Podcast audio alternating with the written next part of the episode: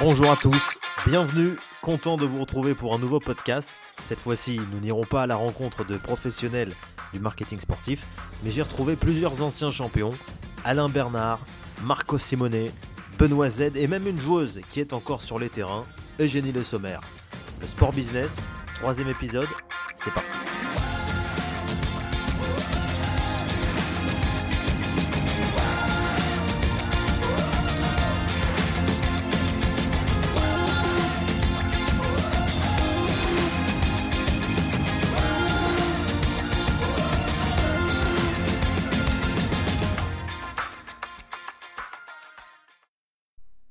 Avant de commencer, je voulais aussi euh, vous annoncer que le Sport Business fête ses 5 ans d'existence. Le site a été lancé en octobre 2013. J'étais encore étudiant à ce moment-là. J'avais envie de travailler dans l'univers du sport, mais je n'avais pas de réseau, aucun contact. Alors j'ai foncé, j'ai créé euh, un blog et assez rapidement les portes se sont ouvertes. J'ai rencontré euh, des chefs d'entreprise, des personnes qui travaillaient pour des clubs, des événements, des marques, des institutions dans les médias aussi. Des refus, il y en a eu, des personnes qui m'ont pris de haut également. J'ai beaucoup de souvenirs, beaucoup d'anecdotes durant ces cinq dernières années. Mais euh, j'étais déterminé. Alors j'ai continué. En janvier 2018, c'était la naissance du magazine. En septembre, le podcast.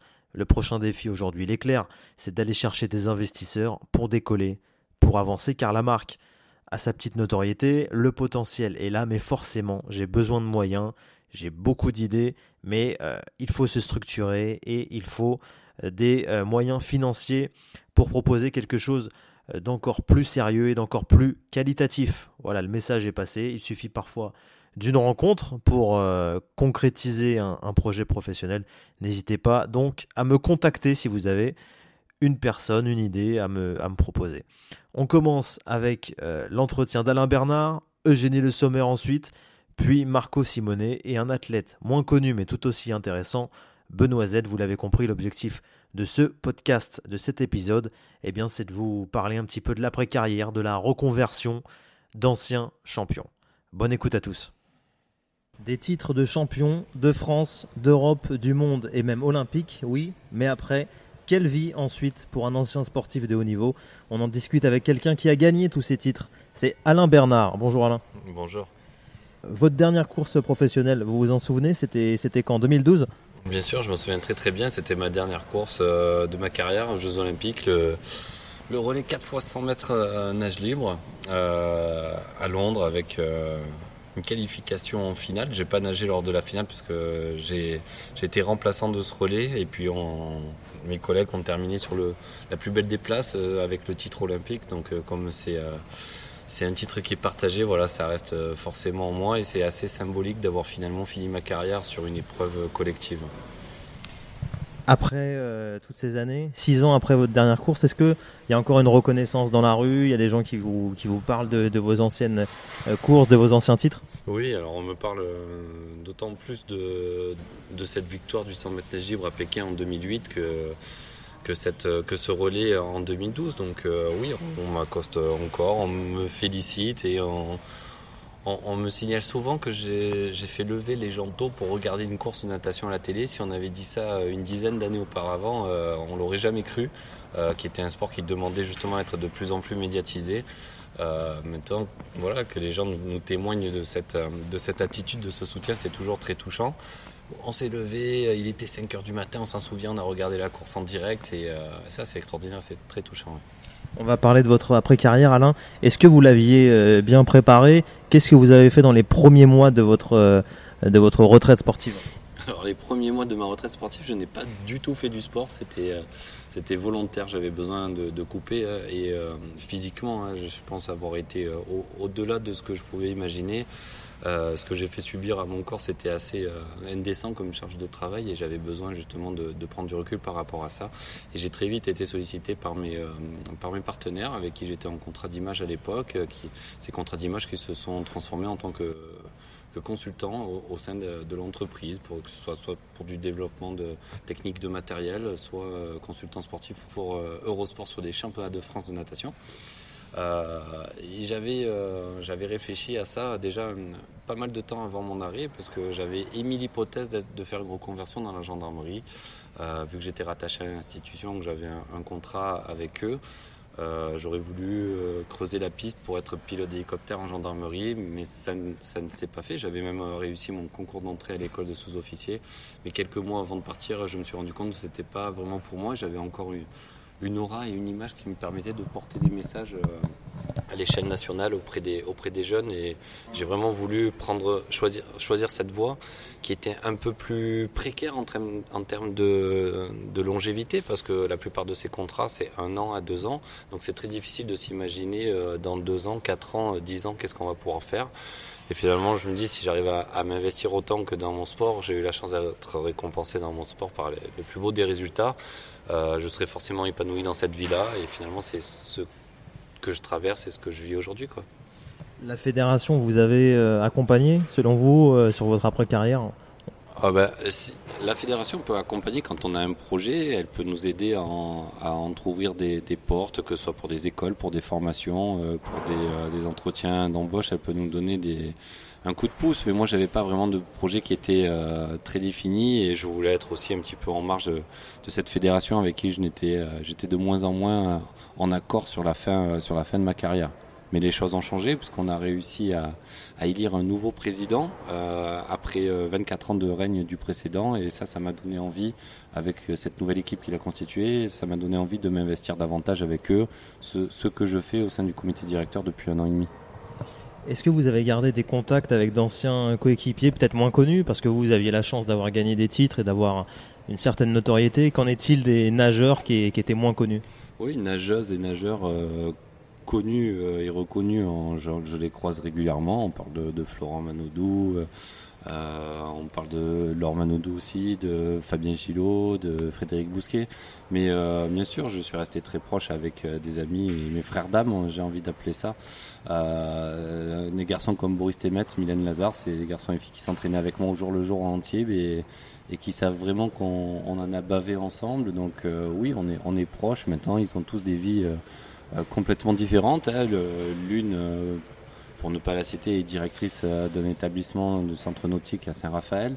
Mon, copain Boris Temet a décidé de, finir ses études de kinésithérapie et de partir en voyage autour du monde. Et il est parti en Australie, en, Nouvelle-Zélande, etc. Donc c'est vraiment une toute autre vie. Mais grâce, entre autres, à Internet et les réseaux sociaux, on arrive à rester en contact et à s'échanger des nouvelles euh, régulièrement. Les réseaux sociaux, vous les utilisez d'ailleurs, vous aujourd'hui, notamment LinkedIn par exemple, pour, euh, communiquer, pour rencontrer des, des entrepreneurs oui, alors c'est vrai que je m'y suis mis très récemment hein, sur LinkedIn, je savais plus ou moins ce que c'était et, euh, on m'a fortement conseillé de, m'inscrire dessus et d'être actif. Et je trouve que c'est extrêmement pertinent dans, mon optique de, reconversion, notamment d'intervention d'entreprise, de, de se créer un réseau et de partager sur ma, sensibilité à intervenir sur euh, divers sujets, que ce soit le monde du sport, de l'entreprise, euh, le monde économique. C'est quelque chose où on retrouve énormément de valeurs qui sont liées aux, sportifs. Euh, donc ça, m'apporte une crédibilité finalement dans mon panel d'activités qui est extrêmement large aujourd'hui. On se retrouve à Lille aujourd'hui où vous allez donner justement une, conférence devant des, des étudiants. quel thème vous allez quel thème vous allez aborder? Alors euh, oui, je fais aussi des interventions devant euh, des étudiants, notamment euh, comme ce jour à, à l'ICEFAC à Lille. C'est le thème rebondir après l'échec. Et c'est vrai que beaucoup de gens, quand on, identifie un sportif de haut niveau, on a, du mal à, connaître les, secrets de, sa réussite et on a du mal à imaginer qu'il y a eu des échecs qui, auraient pu être finalement rédhibitoires à, leur carrière et à leurs résultats. Donc moi je vais citer parmi toute ma présentation, euh, je vais citer trois, trois moments euh, un peu difficiles que j'ai que j'ai vécu dans ma carrière, que euh, je suis en partie responsable de cet échec et dans d'autres exemples où j'ai été victime d'un d'un virus et d'une maladie qui m'a qui m'a freiné dans ma progression. Donc euh, voilà, le, tout c'est de, raconter euh, ces, petits moments, ces petites euh, confidences et de dire que avec de l'obstination, de l'envie et de la passion, on arrive à aller au bout de, ce que l'on entreprend. Et je pense être vraiment un exemple là-dessus. Et c'est ce que la parole que je prêche auprès des, des, jeunes que je peux rencontrer, que ce soit des étudiants, que ce soit des jeunes nageuses et nageurs. C'est leur dire peut-être pas tout le monde a la capacité d'être champion olympique ou champion du monde, mais tout le monde a la capacité de faire mieux, mieux que ce que l'on fait à un moment donné. Et donc euh, pour ça, euh, on n'y arrive encore une fois qu'avec de la passion et de l'engagement. Et dans tous les cas, on en, sort grandi et, euh, ça leur servira plus tard dans leur carrière professionnelle aussi. Comment ça se déroule justement ces interventions? C'est devenu assez euh, tendance, on va dire, chez les anciens sportifs de haut niveau. Il y a un agent qui vous, qui vous accompagne oui, bien sûr. Alors, euh, bah, moi, j'ai gardé ma structure vraiment. J'ai un agent, un avocat qui s'occupait vraiment de moi quand j'étais en activité. Et depuis mon arrêt de carrière, euh, j'ai repris un petit peu la main euh, tout seul là-dessus parce que j'ai plus le temps de, m'organiser. Et puis voilà, il y a quelques mois, j'ai rencontré euh, un, super gars hein, qui s'appelle Julien Chapois qui, me conseille vraiment beaucoup sur les, sur les réseaux sociaux, sur la communication et qui est implanté à, Lille. Donc c'est c'est un ancien journaliste donc euh, qui est très pertinent aussi dans ses dans ses relations euh, très sérieux, très méticuleux, autant que moi. Donc on est vraiment raccord là-dessus. Et c'est euh, Julien, entre autres, qui me fait intervenir auprès, euh, auprès de ces écoles ou auprès d'organismes qu'on a fait à Valenciennes. Et comme quand je vais revenir aussi à Lille pour une intervention avec mon entraîneur cette fois. Donc le, le, le concept, j'ai envie de dire, il est assez, il est assez standard. Hein. J'ai la chance d'avoir une petite vidéo qui retrace les moments forts de ma carrière. Donc souvent je la mets en, amorce de ma présentation. Ça pose un peu le, ça pose un peu le thème. Et puis une fois que cette vidéo est diffusée, euh, souvent l'assemblée est assez euh, conquise d'avance. Donc ça, c'est un, exercice relativement simple pour moi, mais comme je disais, c'est quelque chose d'unique à chaque fois. Les thèmes sont différents. Je fais mes petites présentations, je déroule, je déroule mes arguments et mes anecdotes. Et après, j'aime bien avoir ce petit moment d'échange avec l'Assemblée, qui soit une quinzaine, vingtaine, ou 200, euh, 300 ou 500. On va vous retrouver aussi l'année prochaine, euh, en 2019, sur la Coupe du Monde de rugby. Euh, ça, c'est avec Honda, un de vos partenaires. Racontez-nous. Oui, alors Honda, un partenaire de longue date aussi, qui, qui m'accompagne par l'intermédiaire d'un prêt de, véhicules. Et ils sont très investis dans le sport. Il y, a, a un pool de sportifs assez large avec pas mal de, de rugbyman. Donc euh, ils, vont, ils, vont, euh, ils vont pas mal nous, activer, c'est-à-dire nous solliciter euh, sur des événements euh, comme ça, autour de la Coupe du Monde, bien sûr les matchs, mais des événements alentours. Donc j'ai hâte aussi de découvrir en détail qu'est-ce qu'on va bien qu'est-ce qu'on va bien pouvoir faire parce que ça permet finalement de mélanger un petit peu les genres et, et les sportifs ne se rencontrent pas tous les uns les autres excepté aux Jeux Olympiques et aux Jeux Olympiques on est concentré on est dans notre bulle donc finalement, c'est ça que je trouve extrêmement enrichissant quand on échange sur des préparations, sur des moments difficiles qu'on a connus les uns les autres. On a du mal à se projeter. À chaque fois que je croise un rugbyman, je dis putain, mais j'aurais du mal à, faire ce que vous faites. Moi, je prends un plaquage, je meurs direct. Et puis les rugbyman me disent la même chose. Ils me disent mais comment vous faites pour nager des heures? Nous, on fait un aller-retour, on, est sec, on n'arrive plus à avancer. Donc euh, il y a une forme de, respect mutuel comme ça et, de, reconnaissance les uns envers les autres qui, grâce à ce type de partenariat, justement comme, euh, comme Honda, comme le team EDF, ben, permet de, ben, permet de s'enrichir finalement des expériences euh, des uns et des autres. Il y a d'autres marques justement comme ça qui vous accompagnent. Là, on parlait d'Honda, d'EDF. Oui, Honda, EDF, et puis depuis euh, un peu plus de deux ans maintenant, c'est MP, donc c'est la marque de Michael Phelps qui a, qui a développé sa propre ligne sous l'égide d'une marque française qui s'appelle Aquasphere, qui est une filiale d'Aqualung, la marque de plongée, et euh, l'histoire dit que l'histoire fait que cette, cette boîte est située à, à, quelques kilomètres euh, de mon domicile, à Carrosse, au nord de Nice, et euh, le lien s'est fait comme ça. Donc moi, je, je, dans le cadre de la promotion de la marque, j'ai fait une tournée à la rencontre des clubs et des, et des jeunes pour euh, partager encore une fois sur mon expérience. Et euh, c'est un partenaire qui marche très bien et qui a, qui a vocation à évoluer. Et en plus de ça, qui s'affiche vraiment dans, dans le, long terme, puisqu'il dure au moins jusqu'à Paris 2024. Paris 2024, justement, on terminera par, par euh, ce sujet. Vous avez pris position euh, il y a quelques temps pour la défense justement du sport français. Il était question du euh, budget du sport qui était en recul. Qu'est-ce que, que vous vouliez défendre avec, avec cette intervention? Bah, ce qu'on veut défendre, et je pense qu'on est tous sensibles à ça, tous champions que nous sommes, on a tous forcément connu un parcours un parcours galère à un moment donné, de concilier les études, le sport de haut niveau. Et, euh, tout ça, on a pu le faire euh, grâce à l'engagement quotidien des, bénévoles dans les associations, grâce aux fédérations, grâce aux cadres techniques qui sont mis à disposition euh, au service des, fédérations. Et finalement, si on touche à ça, on, est déjà dans un équilibre relativement instable et précaire dans, dans le cadre du sport de, haut niveau en France et même du sport de masse. Donc c'est dans le budget de l'État, euh, une baisse aussi significative pour nous, quand même elle est, euh, elle est ridicule pour le budget de l'État, ça nous impacte énormément. Donc voilà, à nous de savoir nous mobiliser pour ne pas ne pas se laisser faire et, penser aux générations futures, parce que on espère toutes et tous que chacune et chacun des jeunes qui fait du sport à côté de chez lui et vraiment la vocation de, se dépasser à travers du sport, qui, qui s'apprennent à se découvrir euh, eux-mêmes et euh, qui puissent s'épanouir pour qu'on qu'ils puissent vivre les mêmes émotions qu'on vécu euh, qu'on a vécu nous en tant que sportifs de haut niveau. Parce que voilà quand on regarde une épreuve de sport à la télé ou quand on fait du sport on vit la chose à, 200% à ce moment-là ça rassemble les foules.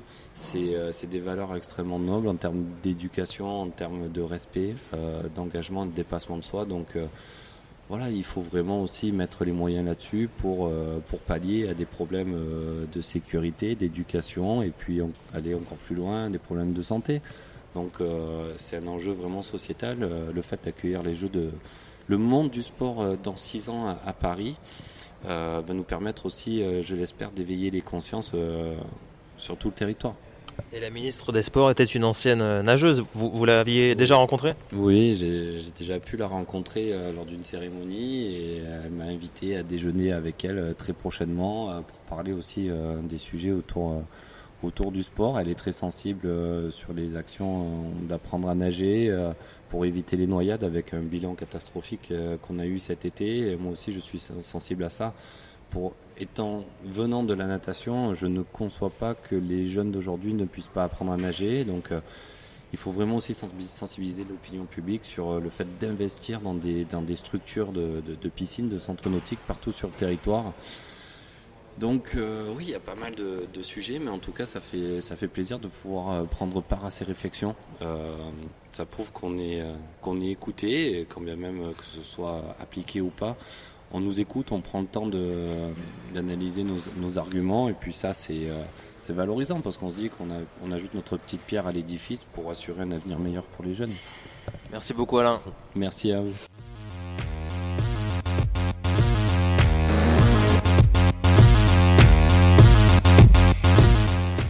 On se retrouve à Monaco avec Eugénie Le Sommer qui est présente au Sportel, le salon du marketing sportif et des médias. Bonjour Eugénie.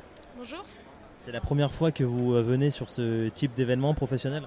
Oui, c'est la première fois et en tout cas je suis très, très heureuse d'être ici et j'ai hâte de voir comment ça va se passer. Quel est l'objectif pour vous? C'est de rencontrer euh, éventuellement des marques, des médias? Euh, non, l'objectif c'est plutôt de, découvrir ce milieu et découvrir aussi l'événement parce que c'est vrai que je suis, une grande fan de sport, de foot oui, mais de, sport et c'est vrai que je regarde beaucoup de sport à la télé et, beaucoup de reportages et documentaires et c'est vrai que c'est aussi ça euh, le Sportel, c'est récompenser les, meilleurs, euh, les meilleurs sujets. Donc euh, voilà, c'est découvrir le milieu, pourquoi pas rencontrer des, gens et, voilà. Génie, vous avez débuté votre carrière en 2007 en Bretagne avant de rejoindre l'Olympique lyonnais en 2010. Dix ans plus tard, quel est le bilan qu'on peut, qu'on peut dresser? Quel est votre regard sur le foot féminin et son, son évolution? C'est vrai que dix ans après, je ne m'y serais pas vue si on m'avait dit ça. mais voilà, après, je suis, dans, le meilleur club euh, en Europe. J'ai gagné euh, beaucoup de titres avec l'OL et euh, j'ai aussi connu un peu toute l'évolution du, football féminin. Aujourd'hui, je crois que on a fait une grande marche en avant. moi, j'ai la chance de, vivre de, ça, de vivre du foot. C'est ma passion, mais c'est aussi mon métier et ça, c'est formidable. en plus, on a la Coupe du Monde qui arrive aussi à la maison, donc tout ça ça, fait que forcément on en parle beaucoup, mais en tout cas euh, j'ai vu l'évolution, j'ai vu euh, le football féminin amateur, je le vois aujourd'hui professionnel et ça c'est une vraie reconnaissance euh, pour nous. Et je dois aussi remercier forcément le, président, mon président, voilà, Jean-Michel Aulas, parce que sans lui, on n'en serait peut-être pas là aujourd'hui. Il a aussi fait bouger les choses, il a fait avancer le, football féminin en France. Et c'est peut-être aussi grâce à lui si je suis, si je suis là aujourd'hui. On avait tendance, c'est vrai, euh, lorsqu'on parle du foot féminin, à, parler du Paris Saint-Germain, de l'Olympique lyonnais, de Montpellier. Est-ce qu'aujourd'hui la professionnalisation, elle s'est étendue euh, à tous les clubs de, D1 au niveau des structures, du staff Elle s'est un petit peu étendue. Après, il y a encore du chemin à faire. C'est vrai qu'il y a, on va dire, trois ou quatre clubs qui sont professionnels aujourd'hui. Euh, d'autres qui ont quelques joueuses professionnelles, quelques quelques améliorations dans leur structure, mais c'est pas encore forcément évident pour tout le monde. Et euh, l'objectif, c'est que, que tout le monde soit professionnel, qu'on ait un championnat euh, très compétitif, et euh, ça, ça serait vraiment bien. Après, le chemin, il est encore long, mais, mais on tend vers ça. Il y a encore évidemment des écarts au niveau des salaires entre les joueuses. Il y en a qui peuvent pas complètement vivre de leur, de leur sport en 2018. Oui, oui, c'est vrai qu'il y a des joueuses, c'est pas du tout leur métier, et je peux dire que moi je joue contre des joueuses euh, le week-end qui, euh, qui vont travailler tous les jours et qui, euh, et qui, qui ont leurs entraînements après le travail le soir et, et qui ont des déplacements très compliqués, qui font parfois des dizaines d'heures de bus pour, pour venir jouer à l'extérieur et forcément qu'au niveau de la récupération, au niveau de la performance, c'est moins bien pour pour, pour, pouvoir être performant tout simplement. Donc j'espère que ça va s'améliorer à l'avenir et en tout cas ça, commence à. Chaque club commence à avoir euh, une structure qui, qui soit convenable pour, euh, pour les filles, mais euh, il y a encore du chemin. Vous avez été élu il y a quelques jours au comité directeur de l'UNFP, qui est le syndicat des, des joueurs professionnels.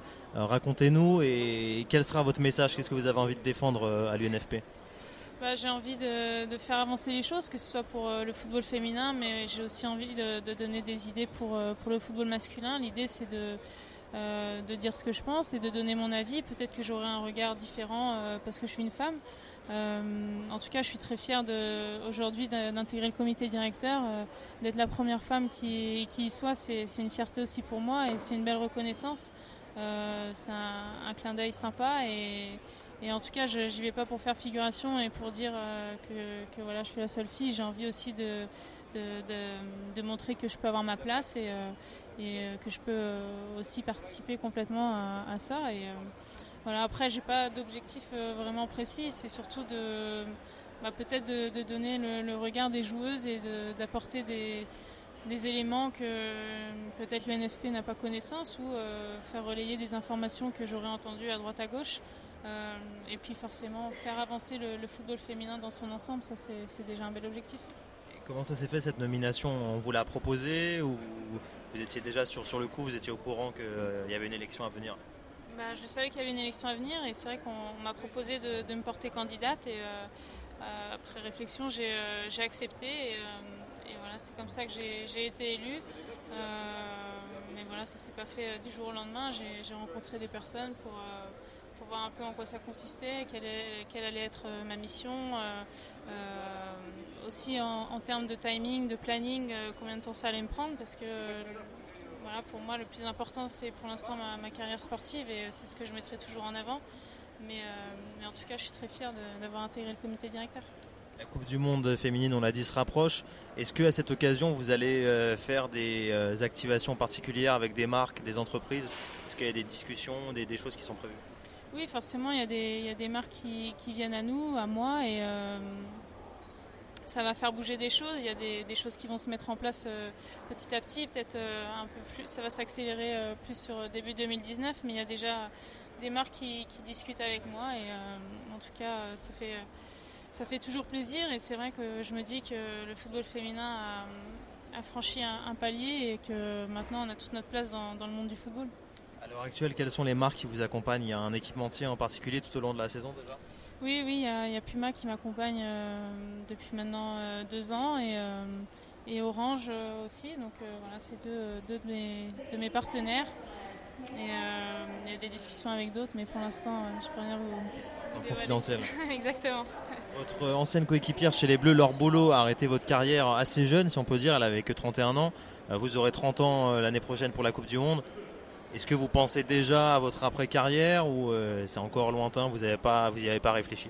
Non, forcément, j'y pense parce que, ça va venir vite et je suis plus près de la fin que du début. Après, je me laisse le temps d'y réfléchir.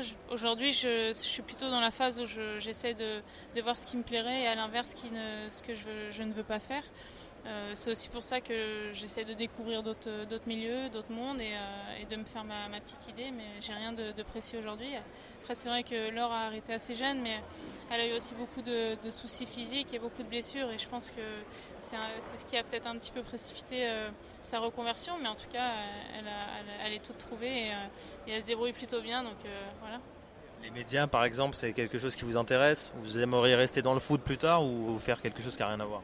Non, j'aimerais bien rester dans le foot et dans le sport, c'est euh, ce qui me passionne et euh, j'ai toujours aimé ça. Après, euh, pourquoi pas les médias Je ne sais pas si, si ce sera le cas, mais en tout cas, je, ferme la porte à, aucune reconversion possible et je sais qu'il y aura sans doute des opportunités parce que parce que maintenant euh, la place de, la femme aussi dans le sport en général a changé et, euh, qu'il y aura des, places à prendre. Je ne sais pas si ce sera mon cas, mais en tout cas, je ne ferme pas la porte et, on verra bien. C'est à moi d'être performante déjà sur le terrain et puis, euh, et puis pour le reste, on verra pour la suite. Bonne préparation pour le mondial, Eugénie, merci. Merci.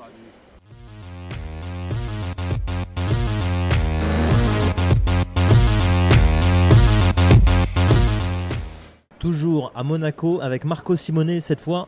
Bonjour Marco. Bonjour. Monaco, c'est une ville, un club que vous connaissez bien. Vous avez été joueur et entraîneur, mais le Sportel, est-ce que vous connaissiez? Bien sûr, c'est un rendez-vous presque annuel pour moi parce que je viens toujours, quand je suis invité bien sûr, mais ça fait déjà 4-5 ans que voilà, je, viens pour voir, euh, rencontrer la presse, voir un peu l'évolution médiatique et tous les contextes qu'il y a autour de notre sport. Pas autour seulement, mais même à l'intérieur. Donc c'est un événement que, que, je connais bien. On a déjà vu des joueurs italiens, Christian Vieri, je crois qu'il était déjà venu euh, dans le passé.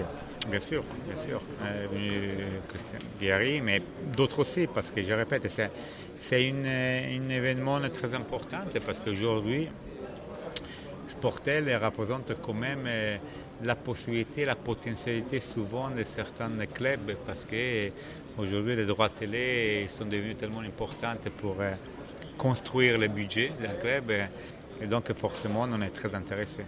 Un mot sur l'AS Monaco, avant-dernier de la Ligue 1 au moment où on se parle. Qu'est-ce que vous en pensez? Est-ce que vous avez encore des contacts au sein du club? J'ai des contacts, j'ai encore des amis qui travaillent à l'AS Monaco. Je suis euh, forcément l'AS Monaco ça fait partie de mon histoire. Et je suis convaincu que, que la saison est encore longue et que Monaco puisse quand même remettre du positif de cette saison, que c'est mal parti, pas seulement en championnat, mais en Champions League. Donc euh, je suis confiant, je suis content de, de l'arrivée de Thierry Henry et je lui souhaite vraiment tout le meilleur. Je voulais qu'on parle un peu de votre après-carrière. Euh, Marco, vous, c'était une chose claire, vous vouliez rester dans le monde du euh, football. Vous êtes euh, aujourd'hui entraîneur. Est-ce que vous avez pensé un moment bah, être consultant dans les médias comme certains ou créer votre entreprise, pourquoi pas? Mais consultant, je l'ai fait presque tout de suite après que j'ai arrêté la carrière parce que j'ai travaillé quand même 4 ans à Canal+, j'ai fait aussi TF1, l'équipe TV, donc c'est quelque chose que j'ai fait. Mm, mais après, euh, je ne sais pas pour quelle raison, l'envie de retourner sur le terrain, elle m'a mis dans la condition de, de commencer à étudier, et passer mes diplômes pour me, retrouver sur le terrain. Vous avez investi par ailleurs peut-être dans des, dans des entreprises, dans des restaurants, je sais que c'est assez courant chez certains joueurs. Non, pas, pas au niveau commercial, j'ai surtout investi à niveau immobilier. Milan, c'est le sixième club que vous entraînez là depuis, depuis cet été. Comment est-ce que vous expliquez ce, changement assez, assez, assez fréquent? Vous n'avez pas encore trouvé la bonne équipe avec le bon budget?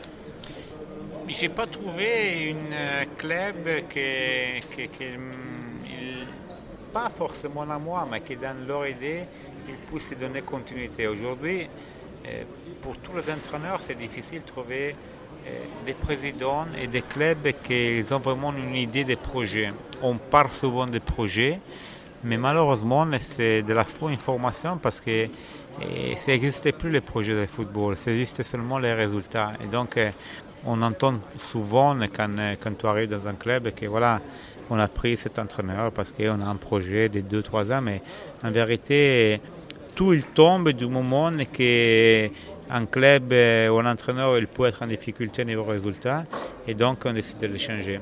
Donc la vérité est que depuis que j'ai commencé à entraîner, j'ai pris que des situations assez dramatiques à niveau sportif parce que sauf avec le Tour FC, moi j'ai repris des clubs qui étaient mal positionnés, soit dernière, soit avant-dernière. Et donc forcément j'avais seulement l'objectif de maintenir le club. Et quand tu reprends un club qui est mal classé, et, après 10-15 matchs de championnat, c'est sûr que tu ne vas pas prendre la meilleure équipe du monde. Et forcément, tu vas trouver des contextes et des difficultés et pas facile à gérer. On se retrouve donc en Italie là, depuis cet été. Comment ça s'est fait ce transfert? Vous aviez envie de, rentrer chez vous? Beaucoup d'envie, beaucoup d'envie de rentrer chez moi, mais beaucoup d'envie surtout de faire ce métier. moi, j'ai jamais regardé vraiment euh, si c'était bien ou pas bien d'aller accepter certaines propositions. Moi, j'ai entendu souvent, mais pourquoi Simone, il va là-bas, il va là-bas, là-bas? Parce que j'aime ces, ces, milieux, j'aime le football, et je sais que j'ai besoin de, faire de l'expérience, et je sais que j'ai besoin de, connaître eh, beaucoup de choses. J'ai connu Milan, j'ai connu Milan, les grands Milan, et, et je sais que même l'élimination, il est passé dans des moments difficiles de son histoire pour être pour certaines périodes les plus grands clubs du monde. Donc, euh, content du Milan bien sûr, mais content de, pouvoir avoir la possibilité de choisir de faire ce métier. Vous avez été un des joueurs, un des attaquants emblématiques du PSG. Le PSG s'est complètement transformé, c'est plus le PSG dès la fin des années 90. Qu'est-ce que vous en pensez? C'est une bonne chose ou on a perdu un peu peut-être euh, l'identité du club?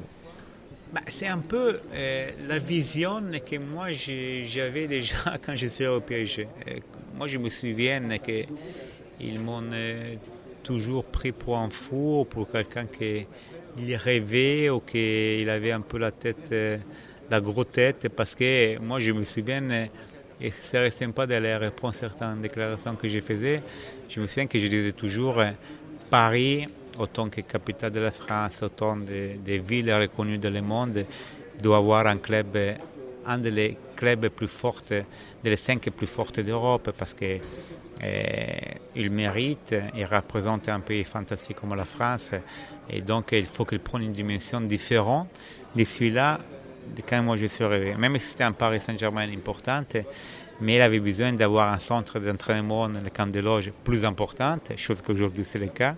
Mais moi je le disais déjà à l'époque, et avoir un stade différent, à renouveler, et avoir surtout les, les meilleurs joueurs du monde dans le club. Et les choses que j'avais dit en 98 se sont réalisées sur les dernières cinq ans. Donc c'est sûr que c'est un Paris Saint-Germain différent mais ça reste toujours le club du, de Paris, de la ville de Paris. Et je suis content parce que, à mon avis, c'est la juste dimension pour une ville comme ça. Le football a changé aussi au niveau de la communication. Vous, vous n'êtes pas sur les réseaux sociaux comme certains anciens joueurs. Moi, je me suis mis euh, par rapport à une pression de, de ma fille, qui m'a forcé à, ouvrir un compte Instagram, mais qui il n'est pas forcément beaucoup actif, il est assez, comment on dit, protégé euh, de ma part par rapport à, ce que je veux communiquer parce que je trouve que aujourd'hui presque tous les joueurs ils essaient de communiquer à, les supporters, à les médias en, en, montrant certaines choses, mais en vérité ils ne font pas de la communication. Aujourd'hui je pense que les joueurs en général de football ils ont du mal à avoir une capacité de communication. Grazie Marco. Prego.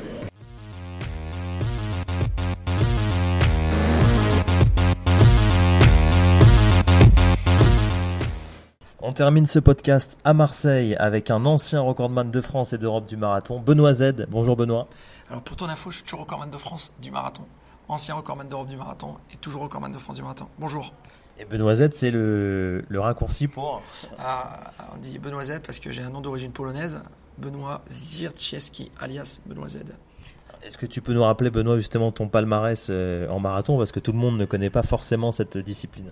Alors j'ai gagné le, marathon de Paris en 2002, euh, j'ai établi un record d'Europe en 2003, en finissant deuxième.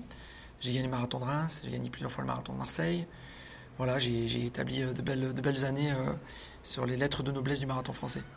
Elle ressemblait à quoi ta vie de sportif au niveau des entraînements, des partenaires aussi, des marques qui te soutenaient à l'époque? À l'époque, moi, été fidèle à, Nike parce que c'était mon partenaire de toujours. J'ai commencé l'athlétisme à l'âge de 11 ans. J'ai signé mon premier contrat chez Nike à l'âge de 15 ans.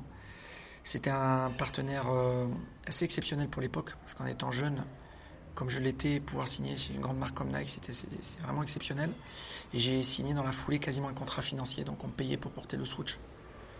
Euh, par les chiffres, euh, parce qu'il n'y a pas de secret d'état, à l'âge de 16 ans, donc euh, je touchais à peu près 1000 euros par mois pour porter du Nike. Est-ce que ça t'a changé, on va dire, à cette, à cette période de ta vie, la vision de, de, ton sport, euh, comment tu t'entraînais, le fait d'être payé justement pour, pour pratiquer euh, bah C'est sûr qu'à partir du moment où on est payé, qu'on a une certaine sérénité le matin en se levant, ça laisse entrevoir beaucoup de choses. Donc déjà une sérénité en se levant le matin, pouvoir s'entraîner à plein temps. Euh, et, commencer à se considérer comme un, sportif professionnel. C'est pas oublier que l'athlétisme, ça reste un sport amateur. On a une fédération internationale amateur et que pour pouvoir pratiquer l'athlétisme à très haut niveau, c'est un emploi à plein temps, donc il faut se donner les moyens. Nike me les avait donnés à l'époque. Ta reconversion, est-ce que tu l'avais euh, préparée justement? Est-ce que tu avais anticipé euh, Alors ça, ce sont de vrais sujets euh, aujourd'hui sur lesquels la Fédération française d'athlétisme est occupée de plancher et elle commence à mettre en place des, des, choses intéressantes. Moi, à l'époque, non. Je, malheureusement, j'allais dire, euh, je ne cotisais pas pour ma retraite en étant euh, euh, employé, enfin, en sous-contrat chez Nike, en étant engagé sur des courses sur route. J'ai jamais cotisé pour ma retraite. Donc, c'est sûr que, en étant athlète de haut niveau qui enchaînait les saisons sur saison, malheureusement, j'ai pas pu penser à cette reconversion. Ça s'est accéléré un peu ces dernières années après m'être blessé où j'ai commencé à me dire, oui, aïe, aïe, attention, là, il va falloir que je rebondisse. Et euh, donc j'ai réfléchi à différents, différents projets. Euh, le premier, euh, c'est de me tourner vers les comités d'entreprise, d'essayer de partager ma, mon expérience du sport de haut niveau. Alors j'ai eu la chance de signer un contrat chez Direct Energy, avec qui on a eu l'occasion de faire bah, quelques conférences, mais surtout accompagner les coureurs du comité d'entreprise et coureurs de chez Direct Energy sur des courses. on a fait le semi-Nice, on a fait la semi-marathon de la braderie de Lille, on a fait euh, quelques courses à Paris, euh, la course du Don à Marseille, etc.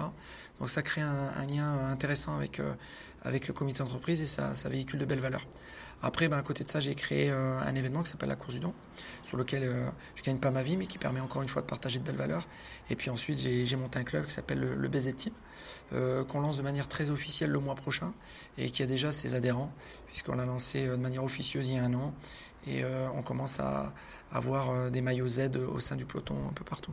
On va parler justement du BZ Team, c'est le constat que tu as fait, je pense, le running, euh, la course à pied a explosé euh, par rapport à l'époque où toi tu étais pratiquant Ouais, tout à fait. Alors on sait, on sait qu'aujourd'hui la course sur route, voire même la course nature aujourd'hui, les trails, etc., c'est un des sports les plus faciles à pratiquer. Donc les courses, la course sur route a vu son nombre de, de coureurs augmenter ces dernières années, et notamment chez les femmes parce que tous les sports un peu type crossfit, etc., désinhibent un peu la pratique du sport euh, féminin.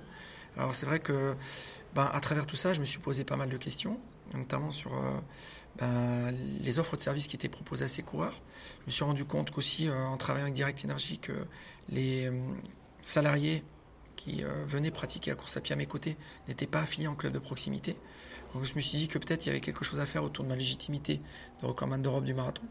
Euh, pour essayer d'apporter un service adapté à ces coureurs. Donc le, le BZ Team est né dans cette euh, réflexion. Et voilà, donc on est occupé de développer euh, des offres, des offres, différentes offres de services auprès de ces coureurs pour les accueillir de manière un peu décalée sur les courses sur route. on a créé une identité forte. Alors bien évidemment, le Z apparaît sur le maillot parce que essaie de mettre en avant mon identité. J'essaie de me faire un peu oublier malgré tout au sein de cette communauté, parce que c'est pas le club de Benoît Z, c'est un club communautaire qui partagent des valeurs. Mais le Z dans le dos permet de se reconnaître facilement euh, au sein des pelotons. Le club est présent à Marseille pour le moment ou aussi euh, l'objectif c'est de, le développer dans d'autres villes de France? Alors très naturellement il s'est développé euh, sur Marseille parce que notre siège social est ici. Mais l'objectif c'est de le, développer au niveau national. on a déjà des adhérents parisiens.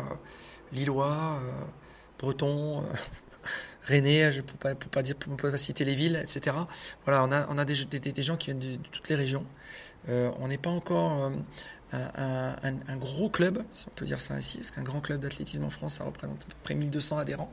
On a 300 000 licenciés à la Fédération française d'athlétisme et on sait qu'on a 10 millions de gens qui courent. Nous, pour le moment, on débute. Euh, les gens qui viennent chez nous, c'est du bouche-oreille. On n'a pas encore médiatisé les choses, mais euh, on espère le mois prochain commencer à, médiatiser ça de façon à faire, euh, faire parler un peu de nous de manière différente. À côté de ce club, on peut aussi parfois t'écouter à la télévision, locale dans le, dans le sud de la France. tu as un rôle de consultant sur France 3 parfois, c'est ça? Ouais, alors bon, il y a un événement majeur à Marseille qui s'appelle le Marseille Cassis, sur lequel j'ai occasion depuis maintenant 3, 3 ans d'accompagner ben, le commentateur sportif s'appelle Thierry Bézère qui accompagne l'événement. Il y a Nathalie Simon aussi qui court dans l'événement et qui, qui est la voix du marathon, du Marseille-Cassier, pardonnez-moi. Donc ouais, effectivement, j'ai un boulot de consultant. Cette année, j'ai pris une autre dimension parce que je serai aux côtés de Thierry Bézère sur le plateau à l'arrivée pour apporter euh, euh, une voix un peu plus euh, pro sur la performance, le plateau, etc. Tu as vu aussi une évolution de la, diffusion de, de courses par rapport à, à, ton époque de pratiquant? Il y a plus de courses qui sont diffusées à la télé maintenant? Non, pas vraiment, malheureusement. Euh, sur Marseille-Cassis, c'est assez exceptionnel de voir un, direct euh, qui va durer presque trois heures. On a le marathon de Paris aussi au niveau national. après, non, pas vraiment, parce que c'est vrai que c'est un sport très populaire, très pratiqué, mais pour prendre un temps de télé, c'est quand même pas quelque chose de très simple. On entend parler souvent de l'athlétisme durant les championnats, les Jeux Olympiques, Championnats du Monde, Championnats d'Europe qu'on a pu voir cet été.